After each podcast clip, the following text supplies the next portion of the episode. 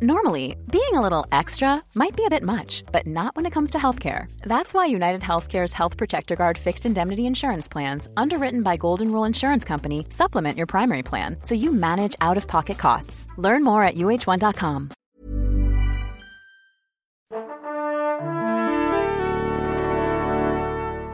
Bonjour. C'est moi Orson Welles. J'aime pas trop les voleurs et les fils de pute. Salut c'est nos ciné, votre rendez-vous avec le cinéma qui est très dans ce jour singulier, une nouvelle déclinaison de son format traditionnel puisque plutôt que de causer entre nous d'un film ou de l'actu de ce beau monde du 7e art, nous ouvrons grand les portes de notre studio pour recevoir un duo de réalisateurs, évoquer avec eux leur parcours et surtout leur dernière production Voyoucratie puisque ce duo c'est FGKO, Fabrice Garçon et Kevin Osona. Bonjour à tous les deux. Bonjour et bienvenue chez Nos Ciné. Évidemment, je ne suis pas tout seul pour mener à bien cette rencontre autour de la table ici à l'antenne Paris. Il y a un autre duo dont on attend toujours le premier film et je crois que ça, ça va bientôt se faire. Ces deux piliers de cette auguste émission, c'est David Honora. Salut David. Salut Thomas. Et Stéphane Moïsaki. Salut Stéphane. Salut Thomas. C'est Nos Ciné, l'interview premier du nom et c'est parti. Monde de merde. Pourquoi il a dit ça? C'est ce que je veux savoir. Avant d'attaquer la discussion, quelques mots de voyoucratie à découvrir au cinéma depuis peu. C'est l'histoire de Sam, joué par Salim Keshiouch, qui porte concrètement le film sur ses épaules. Il est très impressionnant. On aura l'occasion d'en reparler dans quelques instants. Sam, donc tout juste sorti de tôle, qui tente de renouer avec la vie normale, mais se fait rattraper peu à peu par son passé et surtout ses accointances avec des gens peu recommandables. Et va se retrouver tiraillé entre l'envie pour son fils, notamment, de sortir de la spirale de la délinquance et la difficulté d'échapper au milieu dont il est issu. Se passe quoi, Sam? Je veux pas te mêler à tout ça. De toute façon, la fin, tu la connais. Wallah, tu la changeras pas. Fabrice Kevin, j'ai une toute première question avant que mes camarades n'embrayent. Comment est-ce qu'il est né ce projet de, de voyoucratie? Comment ça a démarré? Bah, ça a démarré avec euh, une envie de cinéma, euh, l'envie de, de- de- de faire un film. Et comme euh, bah, c'était le, le- le premier, on avait envie de se faire remarquer et on n'avait pas de moyens, donc on s'est dit tiens, on va faire un court métrage. Ouais. Voilà, il faut que ce soit fort, il faut que ce soit impactant. On va suivre euh, un personnage à la dérive. C'est de là qu'est venue cette idée de, de- de suivre un, un- un petit voyou qui essaie de se, de se- voilà, de se racheter une conscience. Et de fil en aiguille, euh, on a eu plusieurs sessions de tournage et à la fin, c'est c'est devenu euh, un long métrage.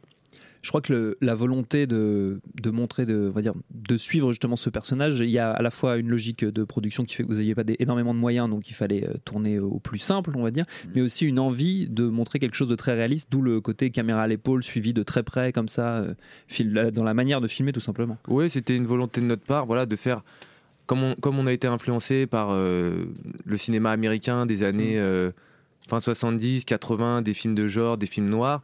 On avait envie de faire ça en France, mais avec euh, une dimension euh, très réaliste. Mm. Donc on a choisi euh, la caméra à l'épaule, les courtes focales, de tourner au milieu des gens dans la vraie vie euh, pour amener tout ça et et voilà, on a l'impression que, que, avec les retours qu'on a, c'est un peu ce qui, ce qui ressort. Stéphane, David? Lance-toi, David. Et du, coup, alors, euh, tourner euh, dans ces conditions dans la vraie vie, c'est à la fois un choix artistique et à la fois un choix euh, pragmatique. Euh, et euh, et d'après ce qu'on a un peu suivi du projet, ça a été compliqué. Et aussi, le, une fois le film tourné, euh, c'est aussi compliqué de le sortir. Alors, est-ce que vous pouvez raconter un peu le, le- le- la genèse la du film, du film, Quand ouais. est-ce que ça a commencé Et puis Bah, les justement, étapes ça a, ça a commencé en 2013. Euh, on a commencé le tournage de- du court métrage en 2013, en mai 2013, et euh, on a vite euh, monté une bande-annonce qu'on a balancée sur les réseaux et euh, qui a fait kiffer pas mal de monde. Et donc, euh, on nous a demandé euh, en voir plus, euh, en faire plus. Six mois après, on est reparti en tournage pour refaire des nouvelles images. On, en a fait un moyen et on s'est dit putain, on a, on a de la matière pour aller, on l'étire encore un petit peu, on rajoute des, des scènes et on- ça fait un long, tu vois. Et on est, on, on- de là, on a, on s'est mis avec une, une petite productrice euh, qui a trouvé euh, un peu d'argent chez Arte et chez un producteur qui est euh, Fabrice Ford de chez Libre Productions. On est reparti en tournage. On a pu payer les gens au minimum syndical et faire en sorte que tout soit carré auprès du CNC. Mm. Et là, on a, grâce notamment à la dernière session de tournage, on a réussi à faire un long métrage. Par la suite de ça, euh, euh, on, a, fait des festivals. On n'avait pas de distributeur, donc on a fait des festivals comme on pouvait. On en a fait deux en France. Et on en a fait un euh, où on a été euh, ben, révélé au Manchester International Film Festival, où on a chopé quatre prix. Et, de là, en rentrant, en rentrant à Paris, bah, tout de suite, on a eu un premier article de presse et puis des distributeurs qui sont intéressés au projet.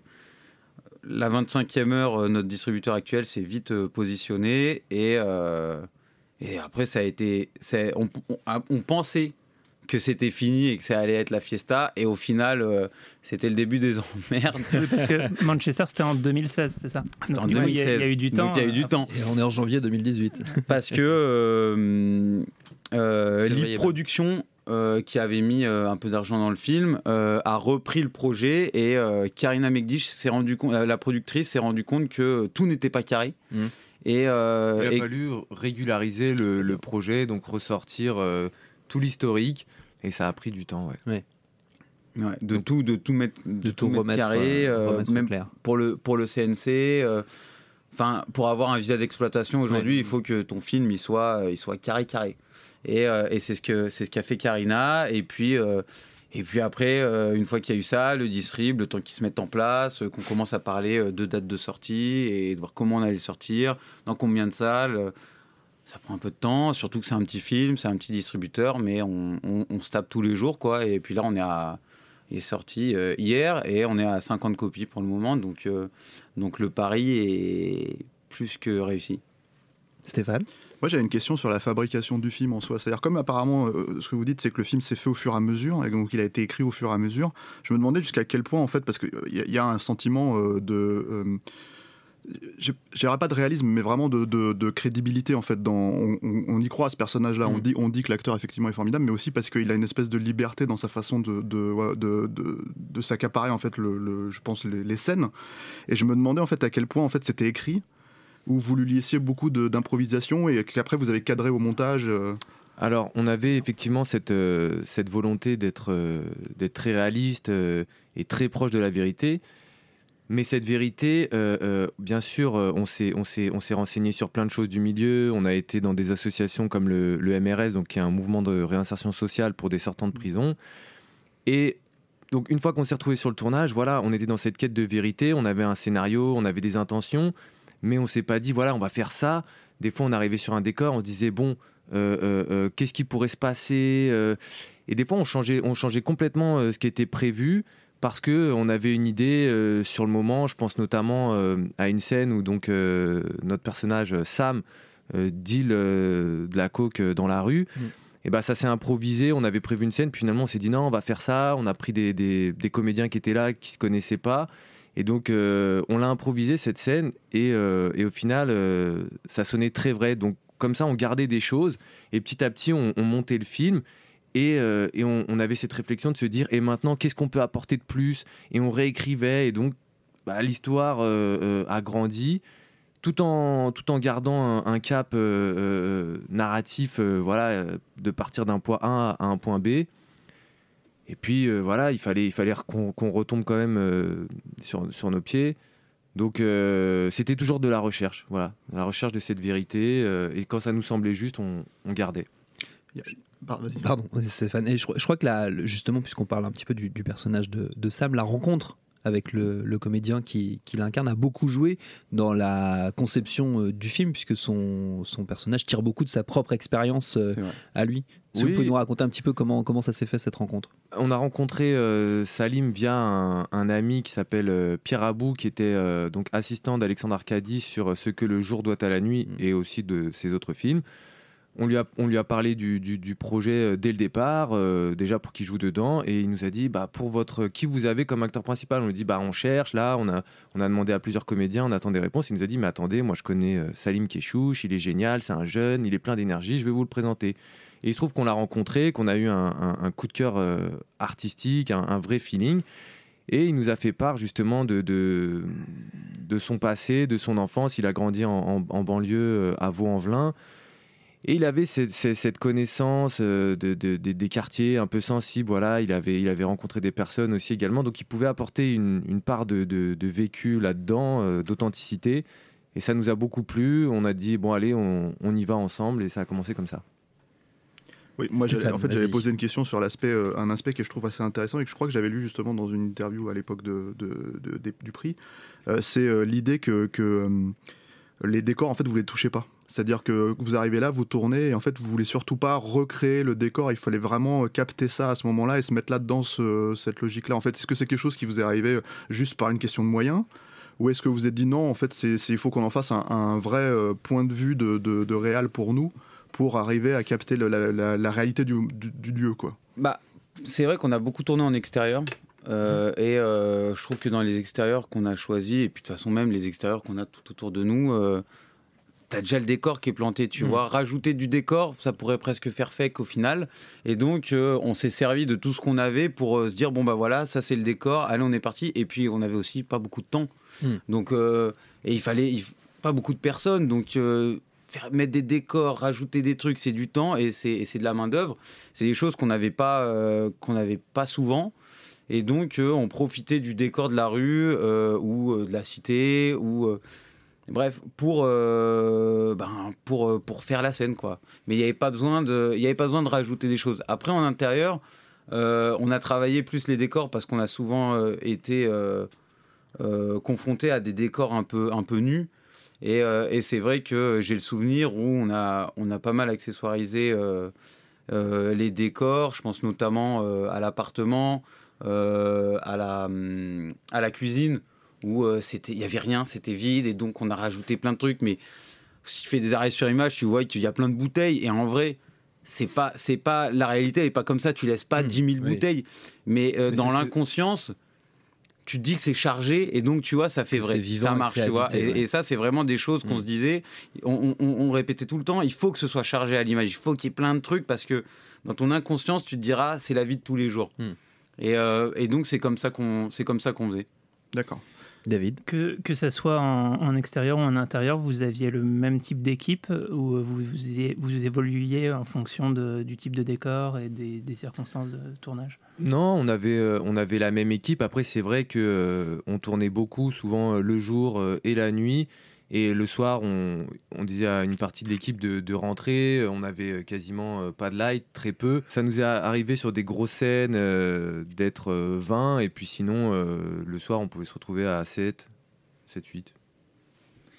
Et, euh, et du coup, euh, justement, sur, euh, pour, pour travailler les, les extérieurs, ce qui est un truc assez particulier, où en même temps, enfin, je trouve que ça soit assez bien dans le film, vous, vous arrivez à bénéficier, entre guillemets, d'une production value. En fait, en fait la, la qualité des décors, euh, déjà apporte un cachet au film qui est presque plus facile à obtenir en extérieur que, euh, remeubler un appartement ou quelque chose comme ça. Tout à fait, oui, c'est vrai qu'on avait une, une volonté esthétique, on essayait d'avoir du style, même si c'était un film un peu, voilà, sans, beaucoup de moyens. Donc c'était le choix des costumes, le choix du décor, il fallait que ça soit aussi euh, graphique, et puis euh, l'excellent travail de notre chef opérateur qui euh, arrive à faire des, très belles choses avec peu de moyens. pas grand chose Est-ce que ça a été euh, compliqué les tournages en extérieur Euh, Je parle du point de vue un petit peu euh, légal, parce que je crois qu'il y a pas mal de moments où vous Mm. tourniez sans autorisation. Et Ouais, est-ce, que vous avez eu des emmerdes pendant le tournage, tout simplement de ce point de vue-là, ou ça s'est C'est passé c'est euh, compliqué, euh, oui et non. C'est-à-dire que euh, ce qui est bien en extérieur, c'est que voilà, tu as l'impression de, de, de, de la liberté. Ouais. Tu es là, tu as tes caméras, tu as tes comédiens, et puis tu fais un peu ce que tu veux. Les gens, ils passent. Il y a des curieux, ils s'arrêtent. Eh, vous faites quoi et tout? Mais Ça se sent dans le film d'ailleurs, parce que ces plans-là justement sont les plus vivants, on va dire. C'est vraiment, euh, c'est là qu'on s'approche le plus du, de- côté quasiment documentaire du film en fait. Bah, c'est vrai que nous, on, on se trouve même meilleur en extérieur qu'en intérieur. On préfère, nous, nos- les, les- les scènes qu'on tourne en extérieur parce que on a de la place, parce qu'on sent qu'il peut se passer beaucoup de choses en extérieur. Et c'est vrai que le fait d'interagir avec les, avec les, euh, les passants ou quoi, ça apporte quelque chose de, de- de très vrai à la scène. Et euh, après, après, il y a, y a- y a des inconvénients quand même euh, quand tu tournes en extérieur. C'est que il te faut des, des- des autorisations. T'as pas le droit d'arriver, de poser tes, tes- tes Oui. pieds, tes- ta lumière, etc. Donc euh, nous le problème, bon bah c'est que comme on tournait beaucoup à l'arrache, on, on- on changeait de décor euh, la veille et que les autorisations, bah c'est t'as le droit de tourner dans cette rue et pas celle d'à côté, que ça prend un délai, il faut attendre 15 jours et que nous euh, on pouvait pas attendre. Voilà, on y allait un peu comme ça euh, sans. Donc, euh, bah, parfois, on a eu des, des- des contrôles de police, mais ils ont toujours été euh, très sympas avec nous. Il y a juste, pour la petite an- anecdote, euh, quand on faisait des scènes de, de- de braquage, euh, bah, on s'est fait braquer euh, par les flics. et, euh, et après, ils ont vu que c'était un tournage et ils ont dit Ah bon, bah ok, c'est cool. euh, On la refait. Mais je, mais je sais pas si aujourd'hui on aurait été capable de refaire la même chose. J'ai l'impression qu'aujourd'hui on est, euh, on est, on est un peu plus surveillé. euh, C'était C'était- avant, le- c'était avant C'était avant avant, les attentats. ouais, ouais, ouais. Euh, je sais pas si, euh, Ça si on aurait tendu pu. depuis. Ouais, Ouais, je, sais, je ouais. sais pas si on aurait pu sortir les caméras Ouais. comme ça euh, les cagoules aussi. dans, dans la rue sans se faire contrôler. On crée et, un euh, mouvement de panique, tout simplement. Ouais, j'irais pas jusqu'à un mouvement de panique parce que parce que il y avait euh, en extérieur, il y a eu quoi? Il y a eu peut-être que deux fois où, euh, où on a sorti des cagoules. Et c'est vrai que je pense à Château Rouge. Euh, on a passé euh, toute une journée là-bas euh, à, à faire des scènes avec des gens qui passaient dans le champ et tout machin et que tu vois en plus dans l'image. Mm. Tu te dis mais euh, ce mec-là c'est pas de la figure, c'est pas possible, Oui, ça, oui, paraît trop vrai. Il habite là, quoi. Il habite là, Ouais, il, ouais. il est habite là, là, le mec et Il est posé et il s'en fout de la caméra, c'est ça Ouais. qui est fou. Mais et, et je pense qu'aujourd'hui, ben non, euh, ça aurait été beaucoup plus compliqué. Ouais. Je sais que c'est pas le même type de production, euh, ni, ni le même budget, ni même la même époque. hein, euh, mais par exemple, un film comme La haine, à l'époque, avait été euh, extrêmement documenté sur sa façon d'aborder justement le, le lieu de tournage. Alors vous, c'est pas un film sur la banlieue, mais euh, est-ce que vous aviez, euh, on sait que par exemple, ils ont dû avoir des, des gens qui les ont aidés là-bas pour se faire accepter, Ouais. qui sont venus deux mois avant, etc., etc. Est-ce que c'est quelque chose que vous aviez, euh, vous étiez un petit peu obligé de faire aussi, euh, d'une certaine manière ou pas, pour avoir, pour être tranquille en fait Alors non, parce que euh, on n'a pas tourné dans, dans, dans une cité où il y avait un, un- du trafic ou, ou quoi que ce soit. Non, mais on a voulu. Oui, on a voulu au départ parce Mm. qu'on voulait un décor euh, voilà, qui, qui- qui- qui ressemble, qui fasse vrai. Quand on a été en repérage, euh, bon, on nous a pris pour des flics, donc forcément, c'était, on, était, on a senti qu'on n'était pas forcément les, les bienvenus. Nous, ce qui nous plaisait, voilà, c'était qu'est-ce que le, le- le décor raconte, il- ce, ce- cette esthétique euh, urbaine qu'on recherchait. Donc, euh, on disait, voilà, il nous faut ce genre de décor, ce genre d'endroit. On prenait nos scooters, on, on allait repérer, on, se dit- on, on prenait des photos à l'iPhone, on se disait, voilà, ça c'est bien. Et des fois, on trouvait des décors euh, la veille, euh, d'autres, le- on les découvrait le jour même parce qu'on avait demandé à notre assistante, voilà, il nous faut ça, il nous faut une- un truc qui fasse cité, barre d'immeuble, euh, qu'il y en ait plusieurs. Et on arrivait le jour même, on disait, bon, ouais, ça le fait, on va le filmer comme ça. C'était. ça-. Mais non, mais c'est vrai, mais, mais c'est vrai que pour la pour la cité, c'est toi qui l'as trouvé parce que parce que parce que parce que c'était là où t'avais où t'avais grandi. Ouais. Et, euh, et, euh, et surtout que aujourd'hui, enfin nous quand on a tourné, mais c'est encore le cas aujourd'hui, c'est une cité qui est déserte maintenant parce Eh que oui. ça va se faire. Enfin là, ils ont ils ont commencé à la raser, euh, bref, pour faire des des d'autres bâtiments, je sais pas quoi. Et, euh, et donc on s'est dit bah voilà, mortel, au moins au moins on fera chier personne. euh, Oui. Et puis, et elle on a- pourra tourner. elle avait un côté un peu euh, désaffecté, et Mm. très gris, mais euh, enfin tu sentais qu'elle avait besoin d'un ravalement et du coup on disait voilà ça c'est bien, c'est âpre. Il y avait des paraboles partout, euh, chose qu'on voit plus. Oui. Et puis bon moi j'ai grandi à côté, donc c'est un décor qui me parlait, que je connaissais. Et je me suis dit, bah, on sera tranquille. euh, là, pour le coup, il, il a fallu qu'on ramène des gens pour la faire vivre un peu, parce que c'est vrai que c'est Oui, aujourd'hui, il y, a- y quelques- il y a quelques personnes qui passent pour aller au métro, mais mais ouais, c'est ça, ça dépendait des décors en fait. Mais celui-là, pour le coup, euh, on le trouvait surtout intéressant visuellement. Je voudrais qu'on parle un petit peu de, de vous deux, euh, vu qu'on a pas mal abor- abordé le film. Justement, votre duo, comment est-ce qu'il comment est-ce qu'il est né? Comment vous vous êtes rencontrés? C'est devenu- Ça a commencé comment FGKO Bah, ça a commencé à l'école de cinéma, Ouais. euh, il y a 10 ans maintenant, à l'écart. Et, euh, et c'est vrai euh, que tout de suite, genre, moi, j'étais arrivé une semaine en retard. Et, et direct, j'ai été voir Fabrice parce que je me suis dit, putain, il me ressemble un petit peu, le mec. Je sens qu'il est un peu différent de, de tous les gars qu'on avait dans la classe. Et il faisait une scène de Scarface. Et je lui ai dit, ouais, je peux te filer un coup de main sur ta scène et tout. Il dit, bah ouais, bah tu sais quoi, j'ai besoin de farine pour faire la coke, donc va au franc prix d'à côté et ramène, ramène de la farine. On va faire, on va faire la, on va refaire la scène. euh, On avait des cours, tu sais, comme ça, refaire des Ouais. scènes et tout. Et c'est comme ça qu'on a commencé. Et puis à chaque fois qu'on avait des exercices, euh, je lui demandais, ouais, tu viens me filer un coup de main? Et lui, bon, bah vas-y, tu me fais. un- Bref, on est devenus potes euh, parce qu'on passait le plus clair de notre temps ensemble. Et puis, euh, puis au bout d'un moment, on s'est dit, bon, plutôt que de faire chacun ses exercices, autant qu'on soit ensemble Hmm. et qu'on les fasse ensemble et, et qu'on signe à notre nom, tu vois. Et après l'école, on a, on a dû trouver, euh, tu sais, faire un stage de fin d'année. Ouais. Euh, et euh, on a trouvé chez Hamster Publicité, on a demandé à être embauchés ensemble. Le stage, donc on l'a fait ensemble. Et la productrice euh, nous a kiffé, on a passé, euh, au final, euh, elle nous a embauchés et euh, elle a essayé de nous faire faire des petites pubs, des trucs un peu pourris. Mais elle nous a demandé de nous trouver un petit nom, tu vois, parce que dans la pub, il faut que ce soit Ouais. un peu plus stylé. Ouais. Et parce qu'elle disait non, mais là, les garçons, euh, nous, votre nom et prénom, on n'en a rien à foutre. euh, il faut qu'il y ait un truc impactant et tout. Et donc, euh, bon, bah, on lui a sorti FGKO qui sont juste euh, nos initiales. Initial, ouais. Et, euh, depuis, c'est resté euh, FGKO. Et puis, c'est une. On essaye de faire en sorte que ce soit une, Marque de une fabrique. marque de fabrique, ouais. Ouais. Un truc à la Daft Punk, tu vois.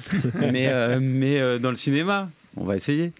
Alors, vous disiez euh, il y a, il y a- dans une interview il y a deux ans, au moment du prix, que vous aviez déjà un nouveau projet euh, autour du, du culturisme euh, féminin. Est-ce que c'est toujours d'actualité? il est toujours d'actualité, Ouais. il est toujours en développement. On est à la troisième version du, du scénario. Euh, mais euh, c'est un film, euh, c'est un film qu'on a, qu'on a depuis, de- depuis beaucoup d'années parce que c'est un, un sujet qui nous, qui nous intéresse énormément. Mais c'est ambitieux. Je pense que ça sera pas, enfin, c'est même pas je pense, j'en suis sûr, ça sera pas notre, notre deuxième film. Mais c'est vrai qu'on le suit euh, toujours, puisqu'il y, a un- y a un nouveau scénariste dessus, de- comme disait Kevin, qui, une troisième version, qui nous fait lire ce qu'il écrit. Et c'est vrai que ça, ça- ça prend une tournure qui nous, qui nous plaît beaucoup. Mm. Donc on espère euh, évidemment le faire. Ça sera peut-être notre troisième film. Et le deuxième, alors Ah, le deuxième. Je sais qu'il y a plusieurs projets. Il y a l'adaptation d'un livre ça, qui s'appelle. Du crépitement sous les néons. Bah, c'est ça, donc c'est ça. Du donc coup, c'est ça le deuxième. Ça, c'est le C'est ça, le deuxième. Et il y a là, aussi Second Souffle aussi. Et Second Souffle, euh, c'est un autre projet. euh, Alors parlons d'abord de Du crépitement Alors, sous les néons. Du crépitement sous les néons, c'est l'adaptation euh, d'un roman. C'est vrai qu'en le lisant, euh, on a découvert qu'il y avait le même ton euh, qu'on aimait, que c'était très réaliste. Un euh, roman de Rémi Lassource, je Mm. précise. Exactement. Et donc, euh, ça, ça, ça nous a plu, ça nous a touché. euh, on retrouvait les mêmes codes, euh, voilà, les mêmes atmosphères un peu sombres qu'on avait aimé euh, mettre en image dans Voyoucratie. Et en même temps, on s'en éloignait. C'était plus une histoire euh, père, fils, euh, rédemption, mais c'était plus deux jeunes adolescents, Mm. euh, une histoire d'amour. euh, voilà, qui essaie comme ça un peu de, de, de- de naître à la liberté. C'est le passage à l'âge adulte, euh, la fin des illusions. Il y a, il y a- il y a plein de choses, en fait, euh, plein de, thèmes qui ressortent du bouquin qui nous ont beaucoup plu. Et, euh, et donc là, on, on- on- on commence l'écriture. Et vous restez dans une thématique très urbaine, quoi. Ça, ça va rester c'est- votre c'est marque une de volonté de de toute notre- façon. bah, Ouais. au C'est une départ. volonté de notre part parce que euh, on a envie de, de commencer dans la cité pour s'en extirper, tu Ouais. vois, et de montrer que euh, bon ben on suit un chemin comme comme nos comme nos personnages. Hmm. On, on, on va pas et c'est pour ça que je te dis que le, le culte, je pense que ça sera notre prochain parce que ça sera sûrement la continuité. Mais on veut pas on veut pas se perdre dans notre deuxième, tu vois. On a envie de concrétiser ce qu'on Hmm. Ouais. ce qu'on a a essayé de faire avec euh, euh, avec. Et, et, euh, ce qui est intéressant aussi, c'est que voilà, la banlieue, euh, la cité, enfin tout, tout, tout ce milieu urbain, c'est enfin c'est un peu une prison pour nos personnages. Et là, ils vont, ils, ils- ils- ils retournent vers cette nature un peu euh, sauvage.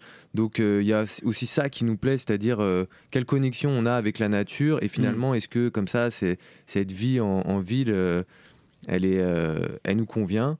Donc on va voir. on va voir ce que ça va donner, mais ça, ça, ça nous plaît nous, nous embarquer là-dedans. Et donc il y a aussi le projet Second Souffle qui là tourne autour de la boxe taille, si j'ai bien suivi, si j'ai bien fait mes devoirs. Voilà, donc Second Souffle euh, qui suit en fait un, un- un ancien champion du monde de, de, de boxe taille, donc une ancienne gloire, Mhm. qui aujourd'hui bon, bah, vivote, euh, a une vie un peu morose, euh, c'est un chauffeur euh, privé, quoi, chauffeur Uber, et qui, qui, qui, qui, qui est dans la nostalgie. Donc c'est un, c'est un projet comme ça, euh, de, de, de- un peu dans la veine de, The Wrestler, euh, Mhm.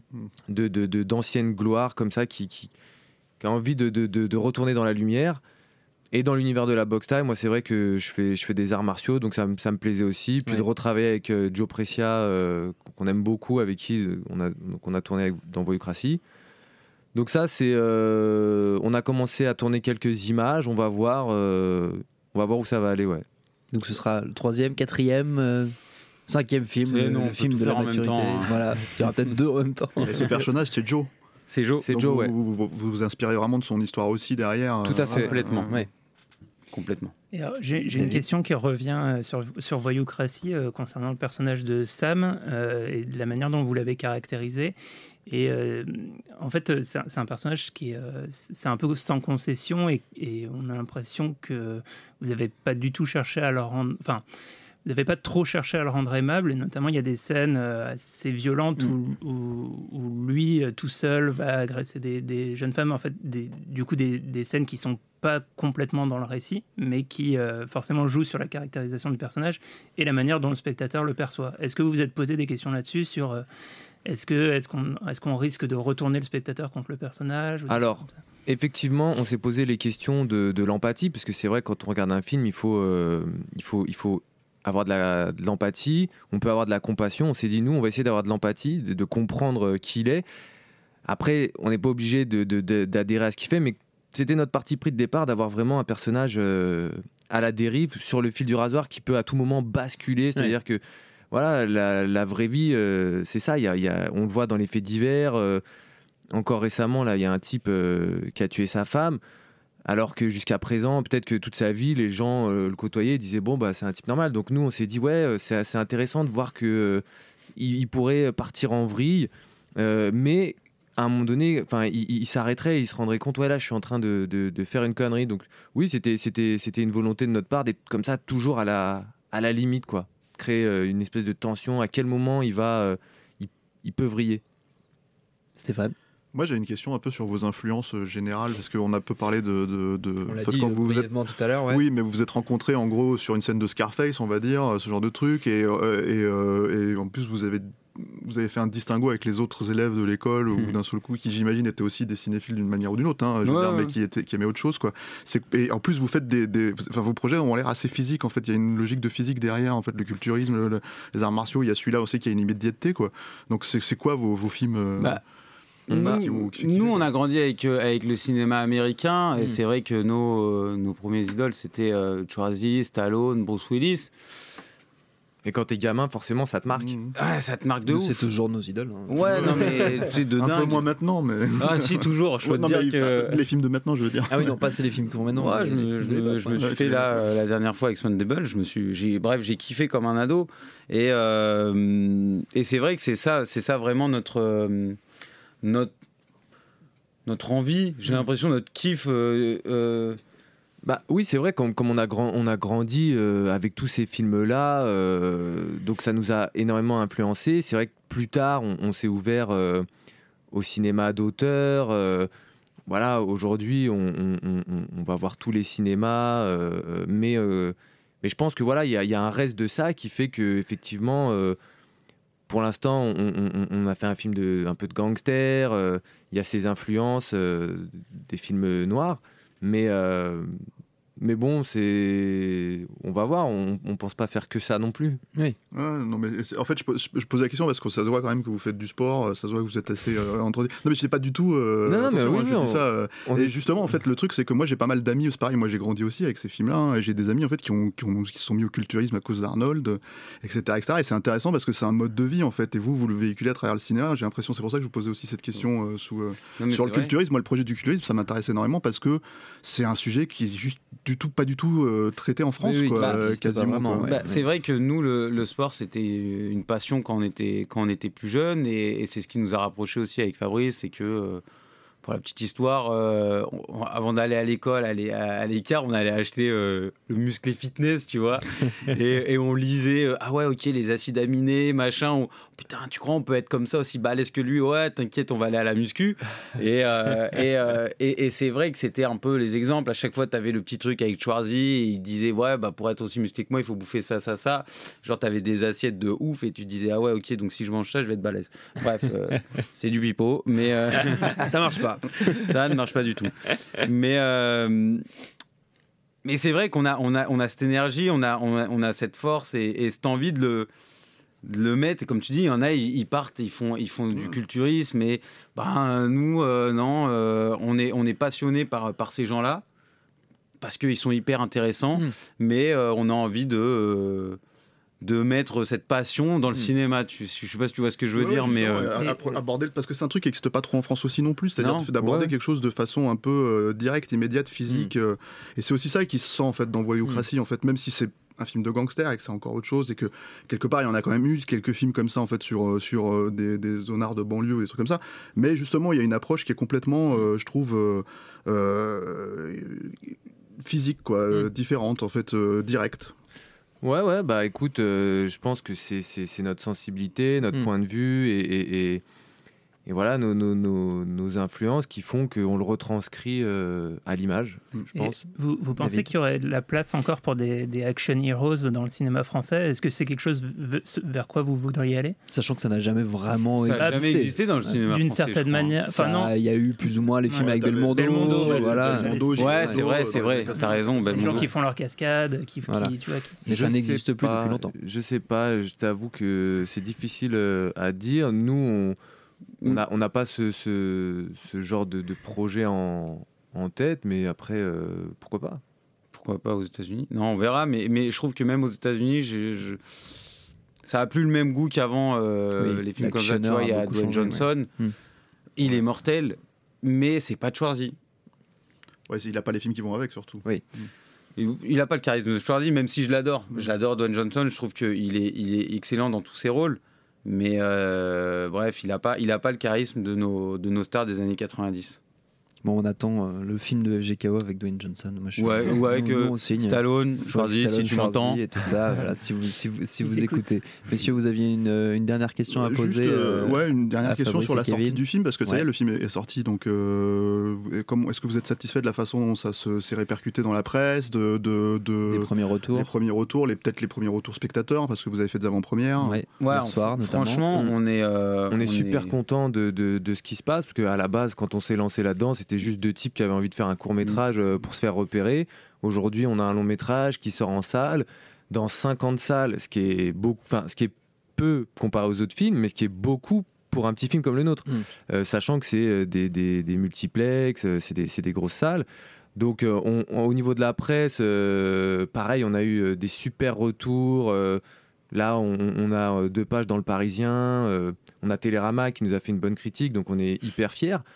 Après, j'ai l'impression que c'est un film qui, qui, qui est clivant, c'est-à-dire que soit on aime, on adore, on se prend une claque, soit au contraire, euh, on le rejette en bloc, on n'aime pas du tout.